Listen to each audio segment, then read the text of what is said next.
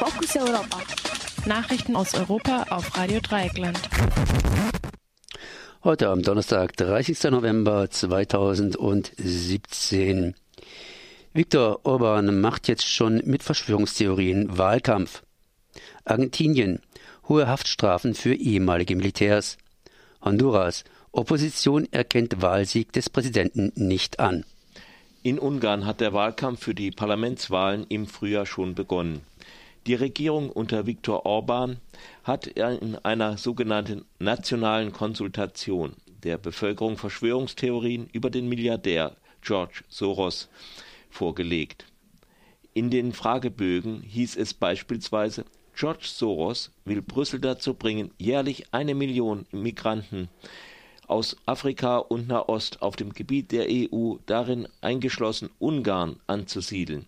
Ziel des Soros-Plan ist es, dass die Sprachen und Kulturen der europäischen Länder zurückgedrängt werden, um die illegalen Migranten schneller zu integrieren.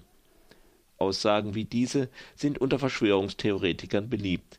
Seit rund einem Jahr hat sich auch die ungarische Regierung auf den jüdischen Milliardär eingeschlossen der sich unter anderem für die Rechte von Flüchtlingen und Minderheiten einsetzt. Insgesamt acht Millionen Fragebögen, in dem die Bevölkerung zum sogenannten Soros-Plan befragt wird, wurden verteilt. Regierungssprecher Benchel Tusson sprach am Mittwoch von bereits 2,2 Millionen eingegangenen Antworten.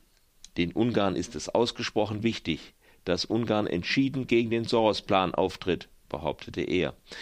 Wegen des angeblich großen Andrangs wurde sogar die Frist verschoben, bis zu der Antworten eingehen können. Die Auswertung der Fragebögen verläuft, oh Wunder, allerdings völlig intransparent. Der äh, Co-Vorsitzende der oppositionellen LMP berichtete, ein Sachbearbeiter an einer der Sammelstationen habe ihm anvertraut, dass erst 400.000 Antworten eingegangen seien, zu einem Zeitsprung, als die Regierung schon von über einer Million sprach. In Argentinien sind 48 hochrangige Militärs aus der Diktatur für Verschleppung, Folter und in vielen Fällen auch für Mord verurteilt worden. Insgesamt 29 der Verurteilten müssen lebenslang ins Gefängnis. 19 der Angeklagten müssen Haftstrafen zwischen 8 und 25 Jahren absitzen. Sechs Angeklagte wurden freigesprochen. Mit dem Urteil des Gerichts in Buenos Aires endet einer der größten Prozesse der argentinischen Geschichte. Er beschäftigte sich vor allem mit den Vorkommnissen in der berüchtigten Mechanikerschule der Marine ESMA, die als Folterzentrum und Konzentrationslager genutzt wurde. Während der von 1976 bis 1983 dauernden Militärdiktatur wurden dort über 4000 Menschen getötet. Verurteilt wurden die Angeklagten jetzt für Verbrechen an 789 Opfer aus der ESMA. Zehn der Angeklagten hatten waren äh, zuvor schon in anderen Prozessen zu Haftstrafen verurteilt worden. Nach der Präsidentschaftswahl in Honduras hat der unterlegene Oppositionskandidat Salvador Nasrallah das Wahlergebnis nicht anerkannt. Nach der Auszählung von rund 83 Prozent der Stimmen hat Amtsinhaber Juan Orlando Hernandez einen hauchdünnen Vorsprung vor Nasrallah. Während beide sich in der Wahlnacht am Sonntag zunächst zum Sieger erklärt hatten, wurde in den darauffolgenden Tagen ein Abkommen verhandelt, in dem Nasrallah seine Niederlage anerkennt.